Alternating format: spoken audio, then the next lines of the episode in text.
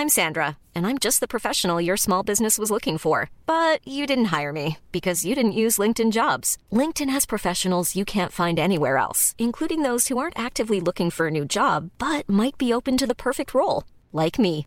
In a given month, over 70% of LinkedIn users don't visit other leading job sites. So if you're not looking on LinkedIn, you'll miss out on great candidates like Sandra. Start hiring professionals like a professional. Post your free job on linkedin.com/people today.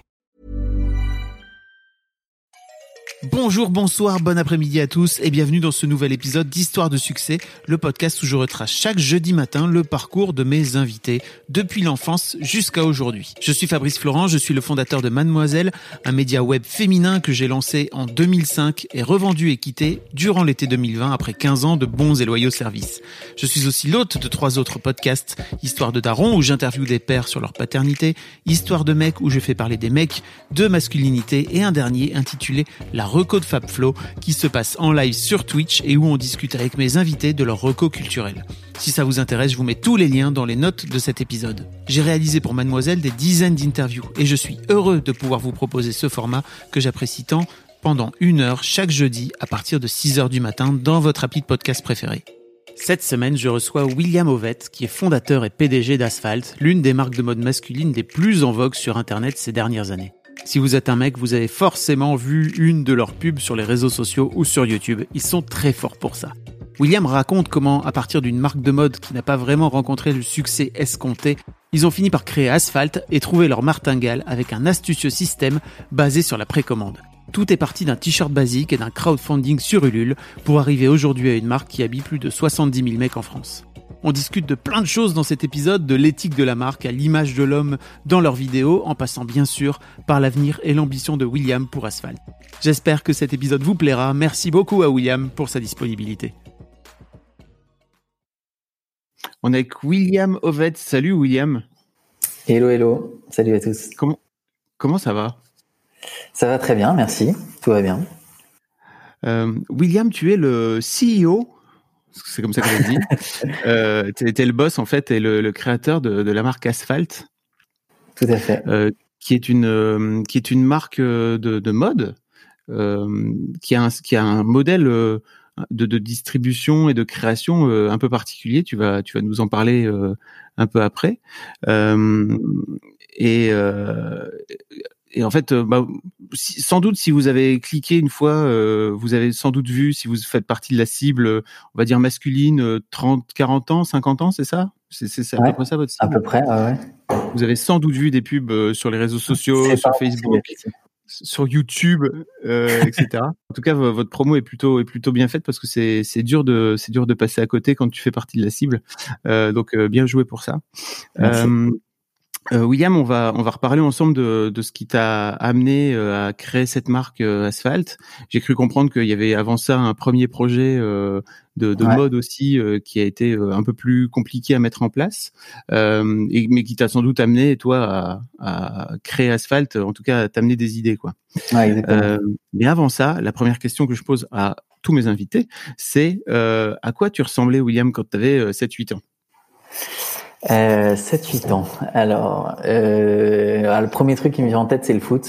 Euh, je, je, je, passais beaucoup de temps avec mon ballon de foot. Euh, Je me souviens très bien d'ailleurs de, la, je sais pas le, quel anniversaire c'était, mais je me souviens de la première fois où mes parents m'ont offert un ballon de foot à mon anniversaire. J'étais comme un dingue. C'était un ballon magnifique, euh, vraiment le ballon classique des années euh, 90, tu sais, euh, noir et blanc là, ouais. très beau. Et euh, donc voilà, donc euh, 7-8 ans, je pense que je commençais à jouer au foot et tout de suite euh, j'ai été, très vite très mordu. Et sinon, euh, sinon, écoute, j'étais plutôt un enfant. Franchement, j'ai la chance de venir d'une famille euh, hyper euh, heureuse et aimante. Euh, mes parents, ma grande sœur, mon petit frère. Et euh, voilà, j'ai, que des très très bons souvenirs de, de cette enfance, euh, de, de, des, de, des étés passés dans le sud euh, où on avait la chance d'avoir un grand-père qui avait une maison. Et du coup, euh, on passait deux mois avec euh, les cousins. Euh, je me souviens de dire à mes parents que mon meilleur pote c'était mon cousin. Euh, Enfin voilà, c'était ça, 7-8 ans, très heureux, je crois. Ok. Ah oui, t'as fait un t'as fait un bac ES, c'est ça, j'ai entendu. C'est important Ouais. parce que Ah bon? ça, bah en fait, euh, je sais pas, mais j'avais un peu la sensation que ça t'a un peu euh, initié au sujet de l'économie en fait. Oui, alors tout à fait. Non, ça c'est vrai. Euh, ouais, ouais, effectivement. alors autant j'ai eu une enfance jusqu'à, je sais pas, ouais, je dirais 12, 13 ans, vraiment très heureuse. Autant j'ai eu un, un, vrai passage à dur pendant l'adolescence euh, où, euh, où je fumais beaucoup de pétards et ça m'a rendu assez malheureux et, euh, et ça m'a totalement désintéressé de, de tout, hein, du foot y compris d'ailleurs, mais euh, mais aussi beaucoup de l'école et du coup euh, j'étais j'étais assez mauvais, j'ai redoublé ma seconde et en fait ce qui m'a rattrapé effectivement d'un point de vue scolaire en tout cas c'était les cours d'éco. Euh, bah d'ailleurs ça a commencé en seconde je crois, mais c'est surtout à partir de la première que j'ai commencé à kiffer l'éco et ça ça a commencé à me donner des idées sur qu'est-ce que je voudrais faire plus tard. Ouais. Comment t'as, petit conseil pour tous les jeunes qui nous écoutent et qui fument trop de pétards, comment t'as réussi à t'en sortir? Euh, ben mon conseil c'est d'arrêter totalement, euh, même si maintenant j'en fume de temps en temps, mais occasionnellement et j'aime toujours bien ça. Mais euh, non, non, je, je pense que en tout cas, euh, ça dépend vraiment de, de, des ados. Mais moi, je suis euh, très sensible à, ce produit-là en tout cas. Euh, et, euh, et du coup, euh, ouais, bah moi tous les tous les côtés euh, négatifs, euh, je les ai eu en plein dans la gueule. Et comment arrêter? Alors franchement, moi j'ai fait un truc assez radical. Hein, c'est que j'ai changé de bande de potes en fait. et ça n'a pas été facile parce que c'était des potes que j'adorais, mais c'était la seule solution. Et voilà, du coup j'ai fait ce truc assez assez dur et assez radical. Et même si c'est triste je pense que ça m'a ça m'a ça m'a beaucoup aidé. Ok. Je, je vois pas d'autres solutions en fait en vrai parce que c'est souvent les potes qui te qui bah, on peut motiver tous ses potes à, arrêter en même temps mais c'est chaud. Faut être sacrément bon. euh, très bien. Euh, tu, si j'ai bien compris, euh, tu fais ensuite une école de commerce, enfin un parcours un peu classique, mais tu décides de de monter ta boîte tout de suite, quoi. Ouais, carrément. En fait, j'ai fait alors j'ai fait un petit bout de fac avant d'aller en école de commerce. Après le bac, je suis allé à la fac et ensuite je suis allé en école de commerce. Et effectivement, euh, pendant ce parcours euh, fac école de commerce, euh, je commence à sentir que j'ai très envie de monter des boîtes dans ma vie et que j'ai très envie d'en faire mon métier. il y a notamment la lecture d'un bouquin qui est une des bios de Richard Branson, le fondateur de Virgin, qui est encore aujourd'hui un de mes rôles modèles d'un point de vue entrepreneuriat. Euh, qui euh, me donne vraiment envie de d'essayer d'avoir la vie la plus proche de celle de ce gars-là. Et, euh, et donc ouais, je me et avec je prends quelques conseils et en fait il y en a notamment un très bon qui m'est donné qui est bah voilà franchement tu peux commencer à entreprendre juste après les études puisque tu sais même pas ce que c'est que d'avoir un salaire, t'as pas d'enfant, t'as donc c'est facile, t'as rien à perdre. Et je pense que c'était un très bon conseil, même si effectivement tu pars avec zéro expérience, donc au début euh, t'es quand même sacrément mauvais euh, bah t'as rien à perdre, donc euh, donc c'est pas mal. Elle te vient d'où cette euh, cette fibre entrepreneuriale? Parce que tes parents tes parents montaient leur boîte ou euh? Ouais, en fait, je pense qu'elle elle, elle, coule un peu dans les veines quand même dans la famille, puisque on est cinq et euh, on a six sociétés dans la famille, donc euh, on est tous entrepreneurs en fait. Euh, donc donc ouais, je pense qu'elle coule un peu dans les veines. Et du coup, ouais, je pense que c'est, euh, enfin, dans les veines. Je sais pas si c'est dans les veines. C'est dans sans doute un peu l'éducation que nous a donné nos parents, euh, inconsciemment, de, de, de, faire notre route et de, de créer ce qu'on, de créer la vie euh, dont on a envie, quoi.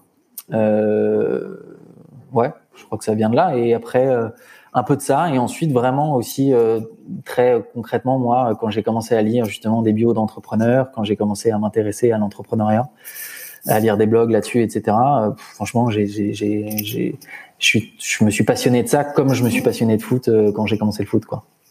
Ok. Euh, donc euh, tu, tu fais les decks, c'est ça? Ouais, exactement. Tu fais les decks à Lille? Euh, Non, à Nice. Moi, je, nice. je choisis le soleil, la mer et la montagne.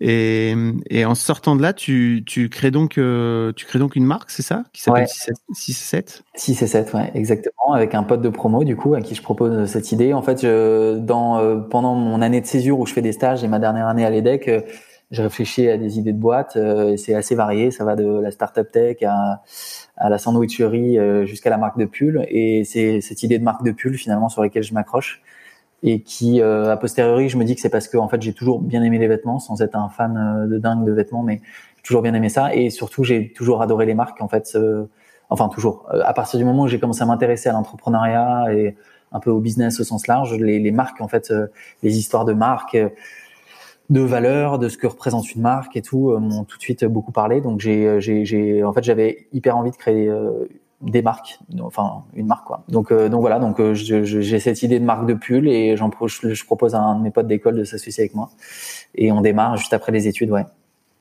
sans rien y connaître. Ouais, c'est ça, j'allais dire, c'est de loin le l'un des business les plus difficiles en fait, euh, la mode. Mais à l'époque, tu, tu le sais? Euh, Je sais pas si c'est un des business les plus difficiles, honnêtement. Je sais pas s'il y a une ah hiérarchie dans les dans les business. Non, franchement, je pense pas trop qu'il y ait des hiérarchies dans les business.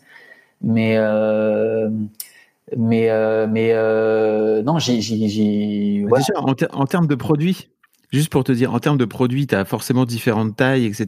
Là où, euh, en fait, quand tu crées euh, un produit euh, solo, tu crées un produit solo, quoi, tu vois. Ouais, ouais, c'est vrai, c'est vrai. Mais bon, franchement, chaque marché a ses, a ses difficultés. Et peut-être que, en fait, il y a un, s'il y a un marché un peu plus facile, bah, en fait, peut-être qu'il y a plus de monde qui y va. Et du coup, il devient plus difficile. Donc, non, je pense que c'est assez équilibré. Enfin, en tout cas, je, j'ai jamais trop raisonné en, hiérarchie de marché. Mais, mais ouais, ce qui est sûr, c'est qu'on part euh, heureusement euh, et malheureusement avec une naïveté euh, hallucinante et on se dit que tout est possible et, du coup on se prend des baffes chaque jour et en même temps, si on n'avait pas cette naïveté, on n'y serait jamais allé. C'est quoi les grosses baffes que tu prends et qui qui t'amènent à créer ton ensuite? Bah la grosse baffe c'est que, ça, marche pas quoi. Euh, c'est ça la plus grosse baffe, hein. c'est que tu sens bien que tu fais un truc et que ça fait pas trop vibrer les gens. Euh, financièrement, c'est compliqué. Ça te fait même pas toi trop vibrer. Du coup, ça rend ta, ta, ta relation de travail avec ton associé, tes employés, pas hyper épanouissante parce que ah, c'est pas la teuf, quoi. Donc, euh, en fait, c'est une espèce de baffe continue qui est le fait que tu es face à la réalité du, bah, tu en train de ramer, quoi. T'entreprends, c'est ta passion. Euh, donc c'est comme si tu étais footballeur mais que tu étais en, en, Ligue 3 quoi, tu vois. Étais là putain, tu te dis putain, c'est ma passion mais franchement, c'est relou quand même. Je suis en train de ramer et, euh, et je gagne pas bien ma vie. Enfin, ça se trouve en, en, en, D3 ou en Ligue 3 ou en national, ils gagnent bien leur vie, je sais pas trop mais mais voilà, en tout cas moi je gagnais pas ma vie, euh, c'était c'était dur quoi. La question que je me pose c'est qu'est-ce qui fait que qu'est-ce qui fait que ça marche pas à ce moment-là? Euh, alors d'un point de vue très pratique, c'est que le, le, la marque et l'offre est mal positionnée. Euh, donc euh, il n'y a pas de ce qu'on appelle le product market fit, c'est-à-dire que l'offre on rencontre pas son marché, quoi. Donc euh, chaque euro de chiffre d'affaires, faut se battre pour le faire. Il n'y a pas de, il n'y a pas un truc où tu pousses un peu d'un côté et ça prend. C'est vraiment chaque euro, faut aller le chercher. Donc c'est fatigant. Et après, peut-être un peu plus philosophiquement, moi j'ai l'impression que c'est parce que ce, maintenant je me dis c'est parce que ce projet me ressemblait pas assez. Donc euh, c'est difficile de faire un truc qui, qui, qui nous ressemble pas. Et tu dis que le, en plus le, le, le produit, en tout cas la boîte, te fait pas vibrer non plus, quoi. Ouais, ouais, elle me fait forcément vibrer au départ parce que c'est nouveau, etc. Et puis quand ça commence à patiner et que il y a des, heureusement, il y a des petits moments. Hein. Il y a des petits moments où on se dit ah putain ça c'est cool. Il y a des petits moments de, où on fait les choses bien, des petits moments où il y a des bonnes nouvelles et tout. Heureusement, mais euh, mais euh, mais ouais, il y a pas un, je sens pas le truc, quoi. Je me dis pas, putain, c'est la folie, quoi. Je suis en train de kiffer. Vous faites ça quand même pendant, pendant, pendant pas mal d'années, non? Parce que l'air de rien. Euh... Ouais, on fait ça pendant. On fait ça pendant. Alors, la marque a existé, je crois, pendant 5 ans. Il se trouve que nous, on a bossé 9 mois avant qu'elle existe. Et en fait, à la fin, elle existait, mais en parallèle d'Asphalt. Donc, euh, mon associé et moi, on travaille 4-5 euh, ans ensemble. Ouais. Donc, c'est ouais, c'est pas rien quand même. Comment tu fais pour, euh, pour tenir le coup pendant 4-5 ans euh? Alors en fait, je suis, euh, je suis pas malheureux pour autant. Euh, je pense que j'ai une nature assez... j'ai plutôt une bonne nature, quoi. donc je, je, je, suis pas du genre à déprimer et tout, mais donc je suis pas malheureux, mais je suis pas non plus épanoui comme je peux l'être aujourd'hui. donc donc donc donc ça va. Et puis euh, je pense qu'au fond de moi, je me dis que euh, ce qui me maintient, c'est que je vois bien que j'apprends et que j'évolue et que et, et, et d'une certaine manière, je sais que je suis à ma place. Il y a aucun moment où je me dis putain, je suis peut-être pas fait pour ça. Euh, euh, je, ça, je doute pas trop, mais euh, donc ouais, c'est ça qui me qui me tient aussi. C'est quoi le déclic en fait qui t'amène aujourd'hui, euh, enfin qui t'amène ensuite vers vers Asphalt? Bah, c'est le dos au mur, c'est-à-dire pas le choix. en gros, si si si on n'avait rien changé, la boîte était morte quoi, c'était fini. Et en fait, du coup, avant de taper le mur, je, je, me dis qu'il faut qu'on reparte de zéro, qu'en fait, ce qu'on a, c'est pas bon, qu'il faut qu'on arrête de se voiler la face en se disant qu'il faut qu'on modifie un peu le prix, un peu le design et tout. C'est pas ça. Euh, ce qui m'aide beaucoup aussi, c'est tout le contenu de The Family, qui est un incubateur de start-up à Paris, qui à l'époque met énormément de contenu en ligne, euh, qui est une sorte d'éducation à l'entrepreneuriat, euh, qui est une éducation en fait qui a été vraiment euh, inspirée totalement de, du, de, de, du mindset euh, entrepreneurial qui est dans la Silicon Valley et qui à l'époque, je pense, n'existe pas en France. et on était vraiment des, des beginners dans l'entrepreneuriat. Et tout ce contenu-là, me, je me forme avec ce contenu et franchement, il me change totalement d'état d'esprit. Et il y a notamment une vidéo où on dit voilà, si justement ce qui parle de ce product market fit. Et, euh, et, euh, et, en fait, s'il n'y a pas le product market fit, il n'y a pas de boîte, donc il faut repartir de zéro et aller le chercher. Et donc voilà, je me dis il faut qu'on reparte de zéro. J'en parle à mon associé. Je sens bien que voilà, il est peut-être pas aussi motivé que moi pour repartir de zéro. Et en plus de ça, ça fait un moment qu'on bosse ensemble. On est un peu fatigués tous les deux. Lui, il a une vie familiale euh, où il va avoir un deuxième enfant, etc. Donc c'est un peu plus dur pour lui de reprendre encore des risques et tout. Donc en fait, on se met d'accord. Lui, il quitte la société. Je rachète ses parts. Et, euh, et je garde 6 et 7, euh, les, les, les, trois employés qui y sont. Et on, on continue de faire tourner 6 et 7 euh, du mieux qu'on peut pour que ça se maintienne. Et à côté de ça, on met de l'énergie pour créer un tout nouveau projet qui va s'appeler Asphalt. Et donc, tu préfères plutôt, enfin, tu préfères recréer une marque complète plutôt que de te dire on va, on va prendre 6 et 7, on va tout remettre à plat et on va. Ouais, pour deux raisons. D'une part, parce que partir de feuilles blanches, je me dis que ça va vraiment nous permettre de, bah, de vraiment euh, repartir totalement de zéro et de pas de se mettre des limites, en fait. Euh, et d'ailleurs, au tout départ, je me dis, au tout départ, même en repartant de zéro, je me dis que euh, je vais continuer de faire une marque de pull, mais un peu différente. Donc ça prouve bien qu'en fait on a du mal à, à, virer les barrières euh, limites quoi au départ. Donc euh, je pense que c'était une bonne chose. Donc ça c'est la première raison. Et la deuxième c'est aussi que en fait il faut que 6 et 7 se maintiennent euh, telle qu'elle est parce que en fait c'est ça qui quand même malgré tout paye à peu près les salaires hein, même si c'est à perte. Et donc du coup si on met ce qu'on a actuellement totalement en risque et que ça marche pas, bah là en fait la boîte elle peut mourir en deux mois quoi. Ok.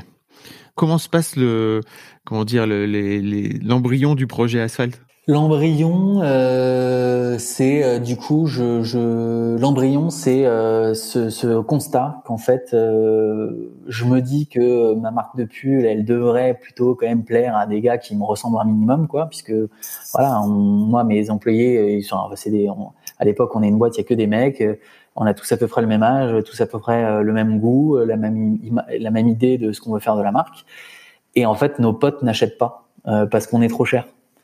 Euh, et du coup, je me dis putain, mais en fait, c'est complètement con. On va essayer de faire vraiment nous la marque dont on rêve. Donc en fait, on se remet au cœur du truc. On se dit voilà, on veut faire la marque qui n'existe pas euh, et qui devrait exister selon nous, c'est-à-dire une marque qui fait de la putain de qualité, de vêtements qui durent, qui a une belle image de marque, qui prend pas les gens pour des cons, qui parle avec un ton hyper relâché et qui coûte pas cher, pas trop cher en tout cas. Et voilà, c'est vraiment ça le point de départ, c'est de faire un truc qui va nous faire kiffer, qui va kiffer, faire kiffer nos potes. Ok. Et ça, c'est ça, c'est vraiment euh, d'entrée, tu, tu, tu te dis ça, quoi. C'est-à-dire que c'est ah vraiment. C'est vraiment ça. Et d'ailleurs, le, le, la, la, moi, la, la, manière dont je pitch le truc à, à Antonin et Rodolphe, qui étaient deux de mes employés à l'époque, qui d'ailleurs étaient même pas employés, ils étaient freelance. Euh, c'est je leur dis en fait euh, combien t'as de potes qui ont acheté un de nos produits euh, dans les six derniers mois? Et combien t'as de potes qui ont acheté nos produits plein pot? Et en fait, c'était, euh, tu vois, il y en avait peut-être deux qui en avaient acheté et zéro qui avait acheté plein pot. Ils attendaient tous les soldes à moins 50. Donc non, non, vraiment, le point de départ, c'est de dire, en fait, regarde, on est en train, de, on sait pas à qui on parle, on n'a aucun, aucune maîtrise sur notre client, notre client, il nous ressemble pas, du coup, on sait pas lui parler, c'est trop chiant. Et nous-mêmes, euh, on n'est pas, on n'est pas les propres clients de la marque, c'est un, un gros problème. Ça peut pas fonctionner comme ça. D'où te vient euh, l'idée du parce que vous allez lancer un crowdfunding euh, avec Ulule qui j'imagine va vous permettre de tester euh, de tester l'idée quoi. D'où d'où te vient cette, cette idée de, de, lancer un crowdfunding? Alors en fait le, le L'idée du crowdfunding, elle vient de deux choses mêlées. Euh, D'une part, il y a une marque aux States qui a qui fait du, du, crowdfunding, mais pas juste pour se lancer. C'est-à-dire que son business model, c'est de faire du crowdfunding, c'est de dire euh, en fait, euh, euh, tu peux acheter euh, à un prix beaucoup plus bas et tu vas devoir attendre puisqu'on va lancer la production derrière. Et je trouve ça assez intéressant. Et en fait, nous, en parallèle, on avait déjà commencé à présenter les collections de 6 et 7 à nos copains six mois avant, parce qu'en fait, elles étaient prêtes, ces collections. On avait des catalogues qui étaient à destination des boutiques multimarques qui font leurs achats 6-9 mois plus tôt. Et donc, nos potes, on leur avait présenté ces catalogues en leur disant, bah, si tu veux, tu peux acheter maintenant à moins 50% et tu seras livré dans six mois. Et en fait, ça marchait bien. Et, euh, et, donc là, je me dis putain, il y a peut-être un truc à faire. Et donc on teste de, manière un peu plus grosse sur 6 et 7 le fait de, on essaye de faire diffuser ce catalogue justement, pas que à nos 50 euh, ou 100 potes, mais on fait un groupe Facebook où on invite genre euh, 1000, 1000 personnes euh, qui sont des potes, des potes de potes et tout, et on fait diffuser ce catalogue et les gens, euh, on leur dit bah voilà, matez le catalogue, envoyez-nous un mail en disant ce que vous voulez acheter. Et du coup, vous l'aurez à moins 50%, ce sera livré dans six mois et on vous enverra un lien vers une cagnotte Litchi pour que vous nous payiez. Enfin, c'était vraiment quand je te dis que c'était à l'arrache, c'était à l'arrache. euh, et, en fait, ça, a super bien marché. Et donc là, on se dit, ok, franchement, c'est un super modèle économique et euh, euh, c'est une super manière justement de résoudre l'équation qu'on veut résoudre euh, avec cette nouvelle marque, qui est faire de la qualité accessible. Et, et donc, on se dit, ok, Asphalt, ce sera une marque où on fera que du crowdfunding. Et donc, euh, pour avoir euh, le, le, moins de risques possible, on démarre le crowdfunding sur une plateforme de crowdfunding. Ça nous évite d'avoir à développer un site internet. Et donc, on démarre sur Ulule en se disant qu'après, tous les autres produits, on les sortira avec le même fonctionnement, mais sur notre site à nous. Waouh Et ça, ça, comment dire, le, le crowdfunding, vous, le premier jour, vous cartonnez? Ouais, le crowdfunding, euh, il démarre tout de suite très fort. Franchement, c'était, c'était vraiment dingue, quoi. Euh, on le prépare énormément, euh, on fait beaucoup de contenu, on implique les gens. On avait déjà, du coup, on avait la chance d'avoir une, petite base email de, de 6 et 7, et donc on leur dit voilà, on va créer ce nouveau projet, vous pouvez nous suivre et tout. Et voilà, donc euh, et dès le premier jour, ouais, on vend, je me souviens, on vend 300 pulls le premier jour à 100 balles, donc on fait 30 000 euros de chiffre d'affaires le premier jour. Sur Ulule, on n'avait jamais fait 30 000 euros de chiffre d'affaires en un jour sur notre site 6 et 7 en 4 ans, quoi. Euh, et en, un mois, on avait vendu 2438 euh, pulls. Donc on fait quasiment 250 euh, 000 euros de chiffre d'affaires le premier mois de l'histoire d'Asphalt. Donc c'était c'était ouf quoi. Ouais. Ah, j'imagine. Et toi de ton côté, alors c'est marrant parce que ce pull vous l'appelez le pull parfait. Ouais.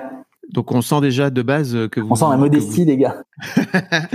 non mais on sent qu'il y a comment dire qu'il y a une volonté en fait de, de positionner la marque de façon assez assez clair et peut-être décalé quoi. Ouais. Euh, ça vous vient d'où en fait cette, cette, cette idée de, l'appeler le premier produit le plus parfait quoi? Bah c'est en fait ça vient en, en toute logique sur euh, on travaille beaucoup aussi sur le ton de la marque sur euh, voilà on travaille beaucoup sur le produit évidemment ce, cette idée de business model de, de, vision de dire voilà comment on peut on peut résoudre cette équation on travaille aussi énormément sur le contenu le marketing voilà c'est important aussi pour nous d'avoir un, discours euh, qui, parle aux gens, euh, qui soit euh, cohérent, etc. Et, en fait, on se dit, je pense qu'il y a un côté justement, le côté tellement dos au mur, il y a un côté un peu, on, va se lâcher. c'est notre dernière cartouche et il faut pas qu'on la regrette. Et, et, donc feu, on fait vraiment, on fait vraiment, on se lâche quoi, on y va. On se dit nous, c'est comme ça qu'on aimerait qu'une marque un peu moderne nous parle. Donc, euh, on y va et donc on, on, fait des vannes, on parle en verlan, euh, euh, on met des gros mots parfois.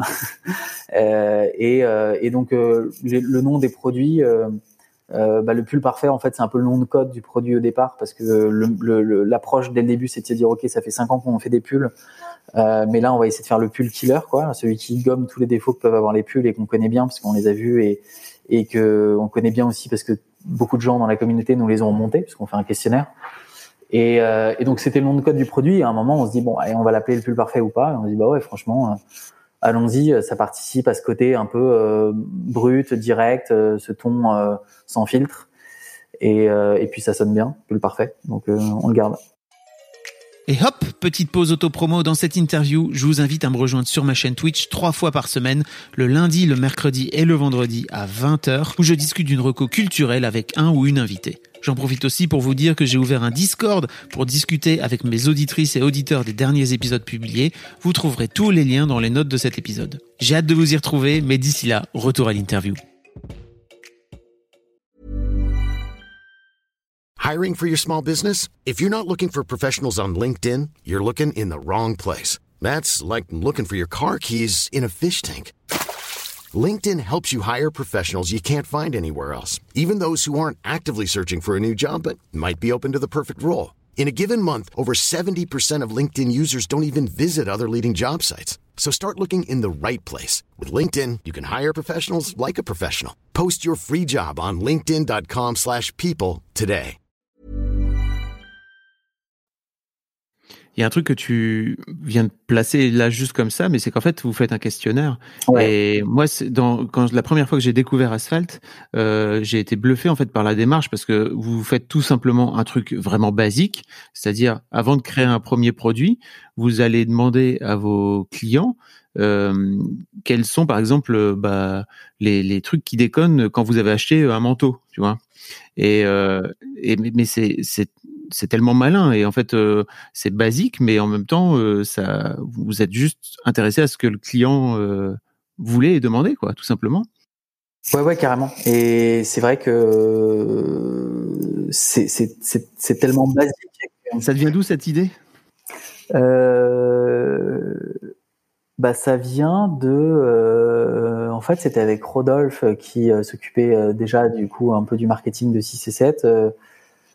Cette idée, elle nous vient euh, en fait dans, cette idée de dire ok, en fait, on veut. euh, on avait tout de suite la vision de ce qu'on voulait faire. On voulait investir en fait assez restreint. On s'était dit en fait, on, je pense qu'aussi on, on fait, on a fait beaucoup de choses à ce moment-là en réaction avec ce qu'on faisait euh, chez 6 et 7 et qui nous déplaisait. Chez 6 et 7, on était une marque, on faisait que des pulls. On avait des revendeurs, donc on devait faire des salons pour présenter les collections. Et donc on était obligé d'avoir des collections un peu larges, sinon ça remplit pas le stand du salon. Et donc en fait on faisait beaucoup de pulls. Et donc euh, là à l'inverse on disait ok on va faire le pull, genre le, tu vois si tu devais avoir un pull dans ton placard c'est celui-là. Et donc ce pull c'est le pull parfait. Et quand tu essaies de faire le pull parfait, tu dis ok il faut que tu peux pas te louper. Et donc on se dit euh, bah faut qu'on demande aux gens en fait c'est quoi le pull parfait pour eux, Euh, c'est quoi? Est-ce qu'ils veulent un pull en coton, en cachemire, en laine, est-ce qu'ils veulent un col rond, un col V?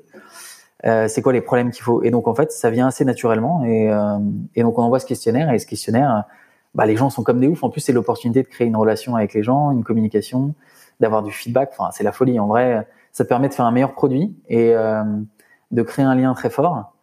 Euh, et, euh, et en plus, ça, ça, ça, ça te permet d'obtenir des emails puisque les gens, à la fin des questionnaires, on leur dit bah, si vous voulez suivre le projet, laissez votre email. Donc en fait, euh, techniquement, ça nous fait une base email euh, sur laquelle on peut communiquer. Enfin, c'est la folie. C'est trop bien. Et donc euh, vous allez développer aussi un produit qui, enfin donc un pull euh, en rapport avec euh, les, les réponses du questionnaire et notamment bah, un pull qui va faire en sorte de boulocher le moins possible parce que l'un Ouais. des trucs du pull c'est que assez rapidement il part en couille quoi. Ouais, carrément. Ouais, c'est clair. Il y a ça, il y a Bouloche, il y a le rétrécissement.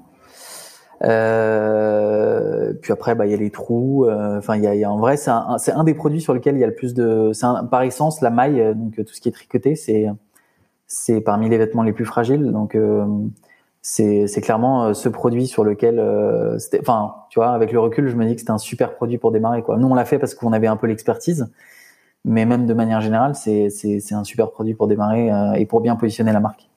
Pour parler un peu plus techniquement, vous êtes même allé jusque chez le chez votre votre fabricant pour réfléchir avec lui à comment faire la maille la plus solide, c'est ça? Exactement. En fait, on est même allé, on est, on est allé plus loin que ça parce que aller chez le confectionneur euh, ou le tricoteur en l'occurrence, euh, c'est assez classique d'aller voir ses fournisseurs euh, et travailler avec eux. Mais là, on est allé plus loin que ça. On est allé chez le fabricant de machines industrielles, de machines à tricoter, qui s'appelle Stoll et qui avait un showroom à Clamart.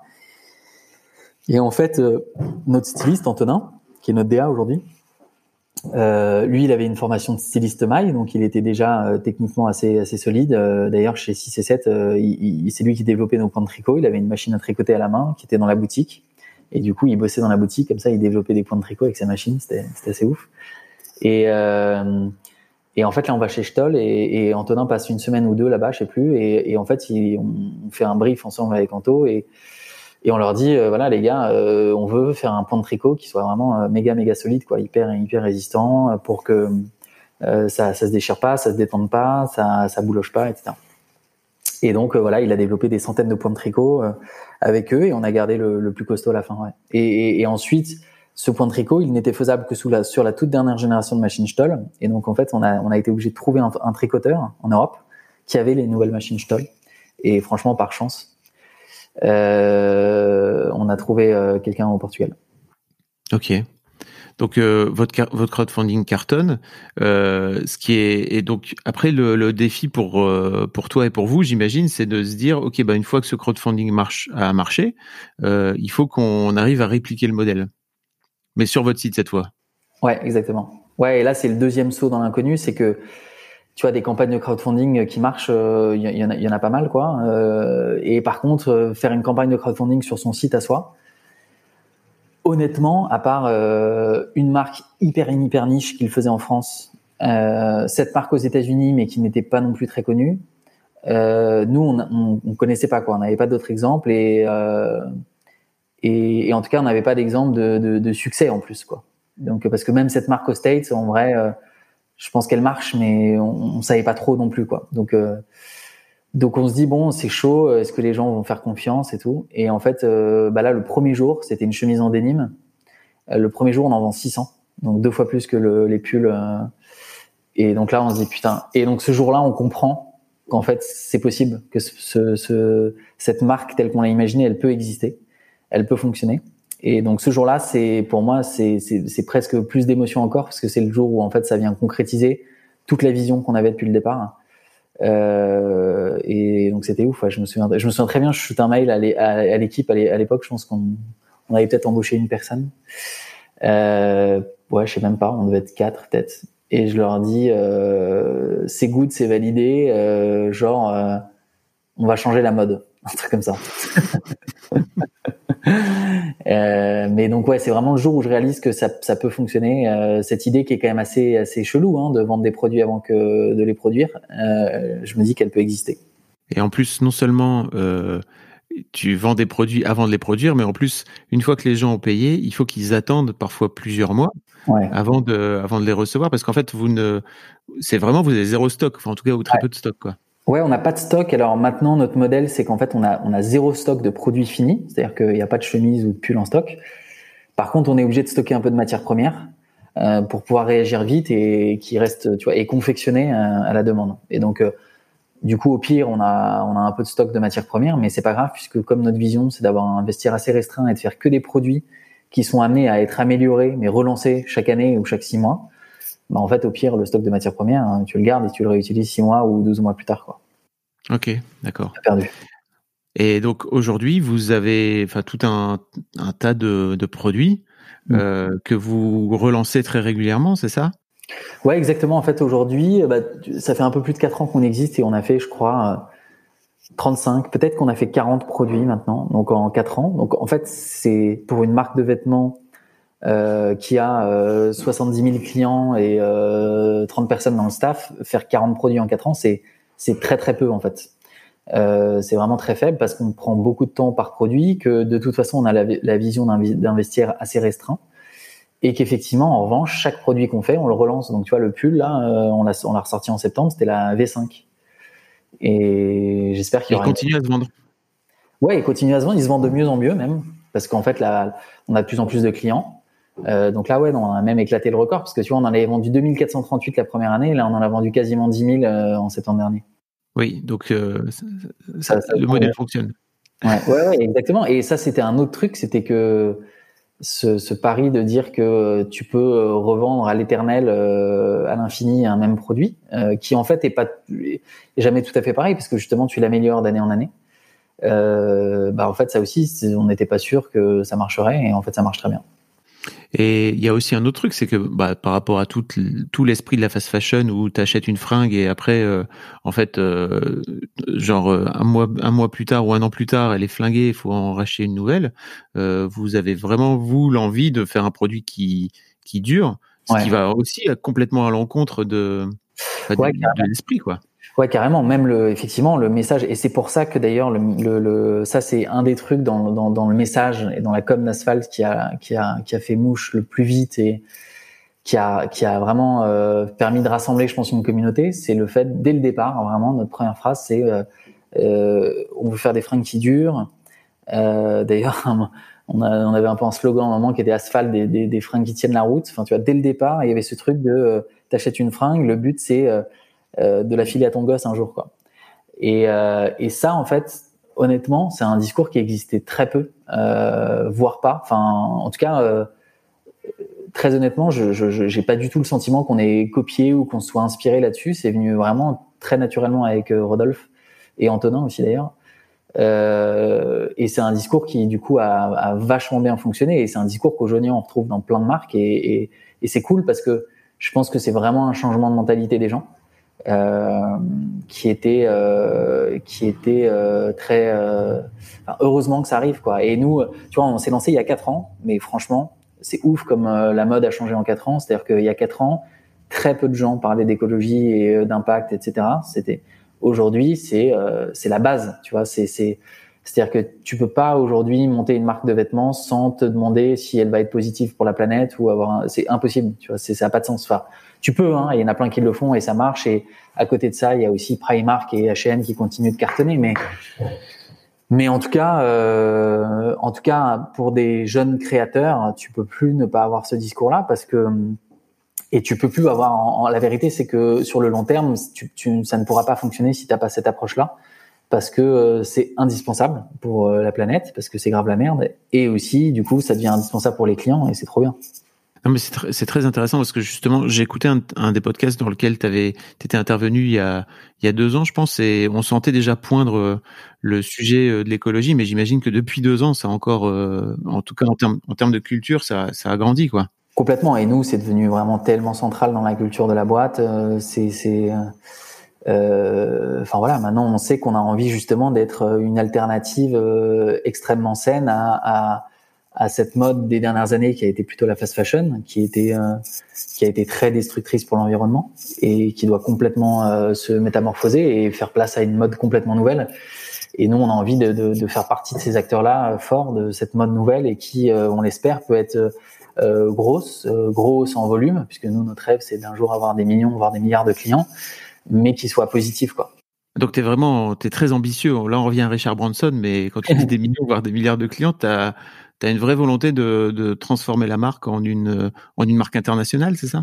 Ouais, ouais, carrément. Franchement, euh, on se met euh, zéro limite dans l'ambition et, euh, et au contraire, on se, on, se, on se fixe des objectifs très ambitieux de croissance parce que parce que euh, bah, on a envie que cette justement ce, cette manière de consommer, de produire des vêtements, cette qualité de vêtements, euh, qu'elle soit présente dans un maximum de placards. Euh, ouais, pour nous c'est c'est super important. Ok, c'était un, c'était une envie dès le départ. Ça, je, je m'interroge toujours moi quand je rencontre des entrepreneurs sur la façon dont ils construisent leur ambition.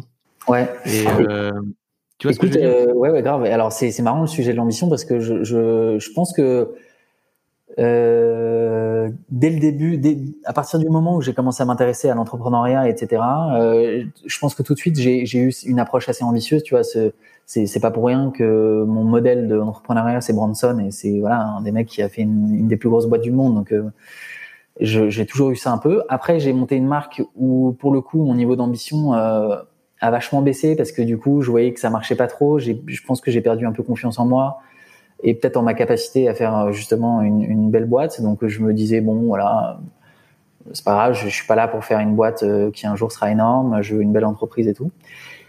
Et après, euh, et en fait, je pense que je me suis menti à moi-même. Euh, tu vois, quand je te disais que ma, première boîte me ressemblait pas trop, je pense que même au sujet de l'ambition, elle me ressemblait pas trop. Et, euh, et, et quand j'ai commencé à travailler sur Asphalt, là pour le coup, dès le départ, je me suis dit que, que que je voulais faire un truc gros, mais l'ambition n'a fait que grossir depuis. Et je sais plus où j'ai entendu ça un jour, mais que en fait l'ambition c'est un muscle, quoi. Ça se travaille et du coup ça se renforce. Et ça j'y crois beaucoup. Je pense que euh, ouais, ça s'est vraiment renforcé. Mais après maintenant, honnêtement, je sais pas si elle pourra aller au-delà de ça, parce que parce que je pense que la vision maintenant est très ambitieuse et, et ça va être difficile de faire plus ambitieux plus ambitieux que de se dire euh, qu'on aimerait être partout dans le monde euh, et avoir des milliards de clients, quoi. Ça va être dur déjà. Bah oui, euh, mais ça veut dire qu'après il faut l'exécuter. Ça c'est. Ouais, exactement. Et il faut se donner les moyens. Et c'est et c'est là où honnêtement je sais pas, je j'ai pas encore la conviction que j'ai la capacité moi personnellement d'emmener une boîte là-bas. Euh, par contre, je suis convaincu que cette boîte mérite ce niveau d'ambition. Et après, qui va l'emmener là-bas euh, Ça se trouve, ça sera pas moi. Tu vois, je sais pas encore. Ok. Ah oui, donc tu te tu te projettes potentiellement à à revendre la boîte euh, ou en tout cas à... alors la revendre assez peu en vrai euh, je, je, et c'est là aussi où je pense que c'est un peu même s'il en a vendu hein, mais l'influence de, de, de de Richard Branson. J'aime beaucoup l'idée de, de, de, plutôt euh, euh, les additionner, les boîtes, que de les revendre. Mais en revanche, de, de, de plus en être le dirigeant, ouais, grave. Ça, franchement, la probabilité pour que je sois encore à la tête d'asphalte dans 50 ans, elle est quand même extrêmement faible.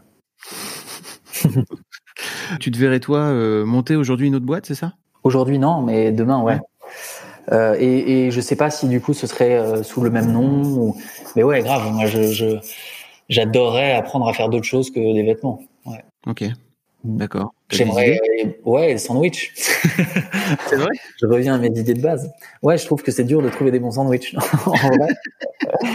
et, euh, et je trouve qu'il faut, il faudrait qu'il y ait des gens qui aillent mettre euh, leur misère à McDo et la fast food. En fait, de la même manière qu'il faut des alternatives à la fast fashion, il faut des alternatives à la fast food. Et il y en a, hein, il commence à y en avoir. Mais je pense que demain, ça serait plus cool d'avoir euh, à tous les coins de rue. Euh, des manières de manger euh, hyper saines, euh, hyper bonnes et accessibles que d'avoir à tous les coins de rue Subway, McDo, Burger King et Pizza Hut.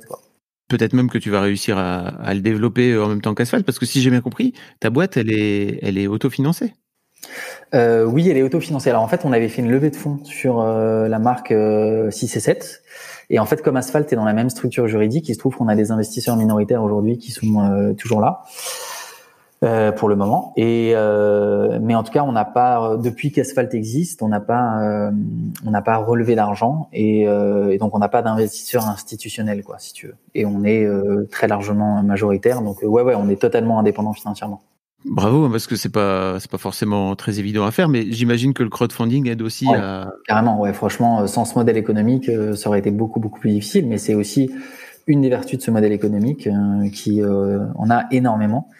Et d'ailleurs, euh, euh, je sais plus si c'était en off tout à l'heure tu me disais que on était ah non c'était même pas avec toi pardon c'était ma conversation d'avant. Où quelqu'un me disait qu'on était pas mal copié sur le business model. Moi je trouve qu'on est très peu copié sur le business model et, je suis surpris en fait euh, qu'il n'y ait pas plus de et je dis copier comme si on l'avait inventé on n'a pas inventé le crowdfunding mais en tout cas euh, en France euh, on, est une des marques qui arrive avec un modèle de crowdfunding et qui fonctionne bien et il n'y en a pas beaucoup et, et je trouve qu'il y en a certaines qui se mettent dans nos trous, mais, mais en vrai, euh, je comprends pas pourquoi il n'y en a pas des plus gros euh, qui s'y mettent. Et, euh, et, euh, et, voilà, moi, c'est un modèle économique auquel je crois beaucoup et je pense qu'il peut être assez massif. Parce que peut-être qu'il n'y a pas des plus gros qui s'y mettent, parce que tout comme toi, quand euh, tu faisais 6 et 7, tu as dû tout remettre à plat parce qu'il fallait tout changer. Euh, je pense que quand tu es une grosse boîte et que tu te dis, euh, bah, on va changer complètement notre modèle de, de production et de distribution, euh, ça, ça, doit être un gros, changement. tu vois, H&M, il crée des nouvelles marques chaque année, hein, from scratch.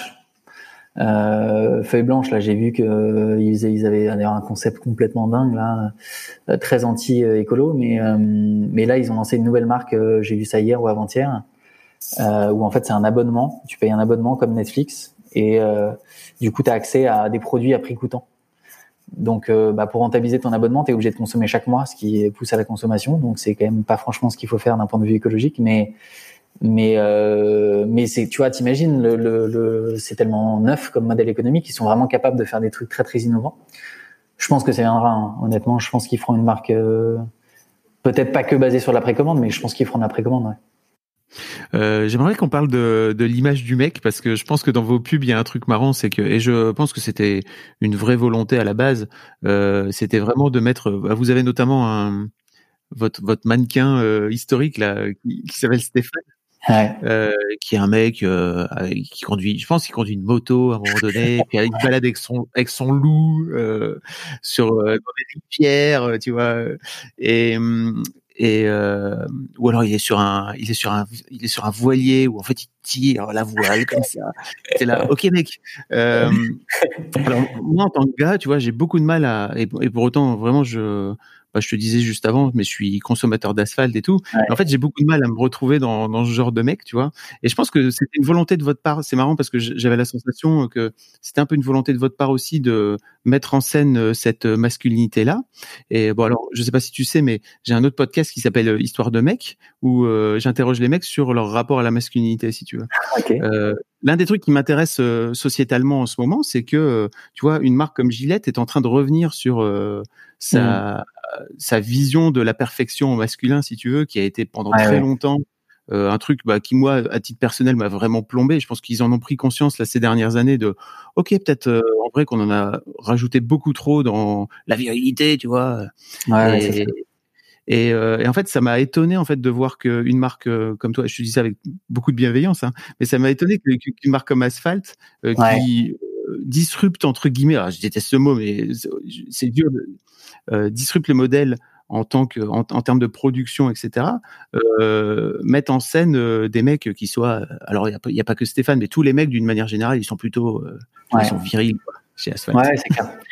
Non, franchement, c'est c'est. Je pense qu'il va falloir qu'on fasse évoluer le truc. C'est une évidence. Euh, c'était très organique comme euh, comme choix et comme manière de faire. En fait, c'était vraiment, tu vois, ça fait écho à ce que je disais tout à l'heure. C'est on a fait le truc qui nous faisait kiffer nous, en fait, mm. tu vois et euh, et on s'est pas demandé s'il fallait euh, à aucun moment on s'est dit qu'il fallait qu'on représente tous les hommes euh, tu vois c'est pas ça au départ c'est au départ c'est se dire euh, on veut que ça nous plaise euh, on veut que on soit les propres clients que nos copains aussi et voilà et effectivement le truc c'est que la marque maintenant prend de l'ampleur on touche tu vois on a je sais plus combien on a de clients je crois qu'on a 70 000 clients donc, euh, tu vois, dans les 70 000 clients, euh, autant dire qu'il y a tout, quoi. Euh, je veux dire, il y a tout type d'hommes.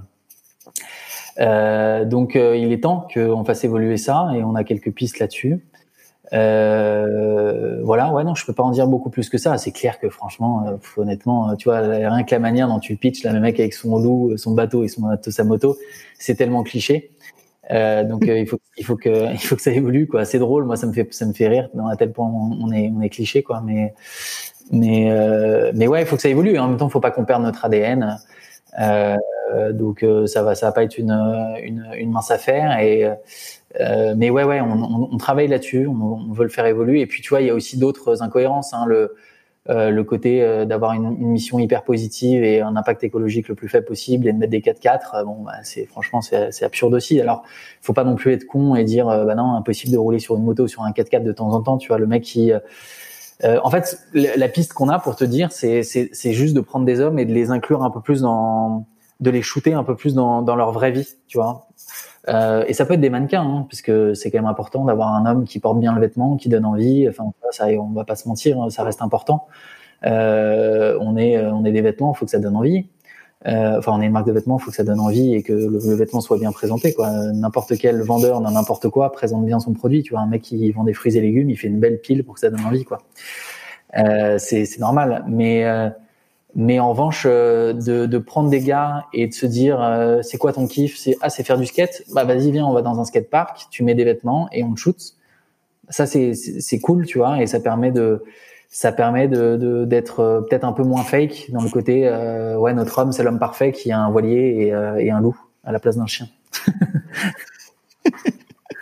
J'aimerais bien te voir euh, en train de changer, euh, tu vois, la, la, couche de ton fils aussi, tu vois, euh, tu vois, je sais pas si on ira jusque là. Typiquement, euh, je sais pas si, ouais, c'est un peu comme le mec des légumes qui fout ses légumes n'importe comment, bah ça donne moins envie, quoi. Si tu me vois en train de changer ma couche avec mon jean, je sais pas si ça va te donner très envie d'acheter mon jean. ouais, pourtant, tu vois, c'est pour moi c'est l'homme de demain, quoi. Tu vois, surtout avec le congé paternité qui s'est qui s'est allongé, etc. Enfin, tu vois, c'est un peu. Bien sûr, mais mais je pense que justement, il faut pas euh, euh, il faut pas tout confondre. C'est comme euh, parfois on nous reproche de faire trop de marketing ou les gens nous disent ah, putain ouais c'est vachement marketé. Bah oui, mais quand on fait de la pub, quand tu nous vois sur Facebook, c'est qu'on est justement en train de faire de la pub et de faire du marketing. Heureusement que c'est marketé. Enfin, je veux dire, on est là pour ça, tu vois. C'est euh, bien enrober son produit, faire des belles photos, etc. C'est essentiel euh, au, fonctionnement de, notre entreprise et comme de n'importe quelle entreprise, c'est extrêmement important. Et, euh, et, et nous, on n'a pas de, on n'a pas de honte par rapport à ça. Et à un moment, tu vois, c'est vrai qu'on fait, on, on, fait beaucoup de pubs, on est très présent. Mais en fait, on est tellement convaincu à côté de ça que euh, ce qu'on fait, c'est bien, honnêtement. on en est convaincu et même si c'est perfectible euh, et, et, on travaille à le perfectionner, c'est quand même une alternative qui est vachement positive par rapport à beaucoup de choses qui existent dans la mode. Euh, on a envie que ça soit vu, euh, que les pages de vente euh, elles convertissent bien, c'est-à-dire qu'on a un beau taux de conversion sur le site. Donc pour ça, il faut que la page de vente elle soit simple, il faut qu'elle soit belle, il faut avoir des bons développeurs en interne, il faut avoir des bons UX designers pour que le, site soit beau, il faut avoir un beau mannequin, il faut avoir un beau produit. c'est un ensemble de choses. Donc euh, voilà, je pense que ça, tu vois, c'est pas parce que il faut qu'on remette en question le côté euh, monomec, très viril, cette, fin très viril dans, cette dans cette vision hyper cloisonnée de la virilité. Ça, il faut qu'on le remette en question. Ça veut pas dire que je vais je vais shooter des mecs en train de changer leur gosse, quoi. mais c'est un positionnement, hein, tu vois. Et, je, en plus, je le respecte, et je, le comprends. Et en plus, je trouve que, que d'une manière générale, le ton de la marque, il est très. Euh, enfin, tu vois, il, marche bien, quoi. Tu vois, on sent que. J'adore les marques qui me parlent comme, euh, comme je parle, quoi, tu vois. Et ça, alors c'est très clivant, hein. ça plaît pas à tout le monde ça. Et en fait c'est drôle parce que c'est pas du tout une question de génération. Au début on pensait que c'était un truc générationnel, tu vois, on pensait que ce ton de marque il allait parler à des 20, 35, 20, 40, 25, 35, bon, tu vois.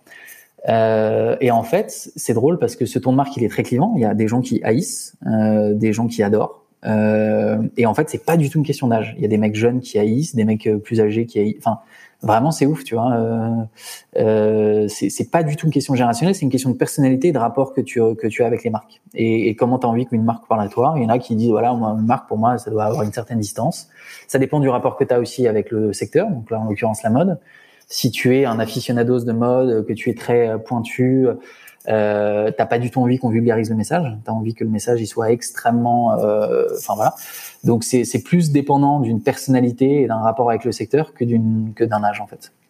Il y a, une question que je, vais désormais poser à tous mes à tous mes invités. C'est euh, le premier à, à, tester, donc désolé pour désolé pour ça. Tu, tu fais cobaye.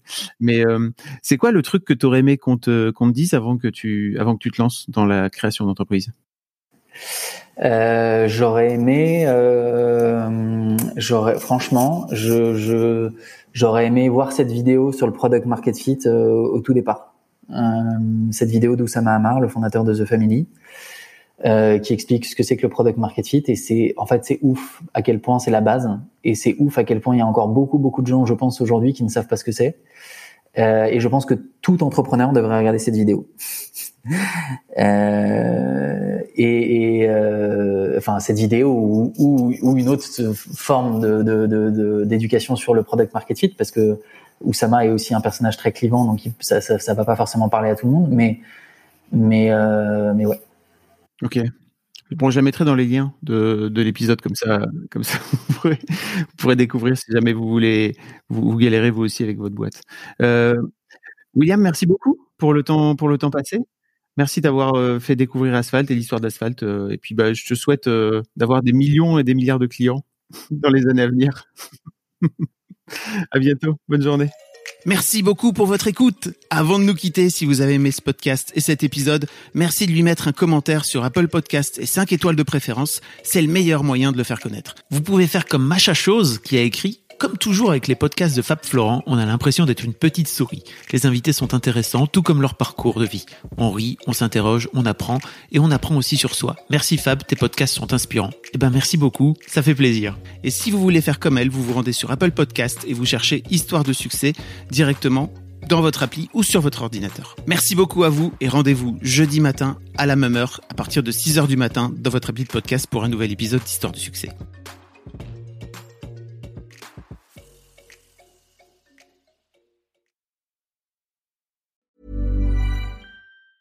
Planning for your next trip?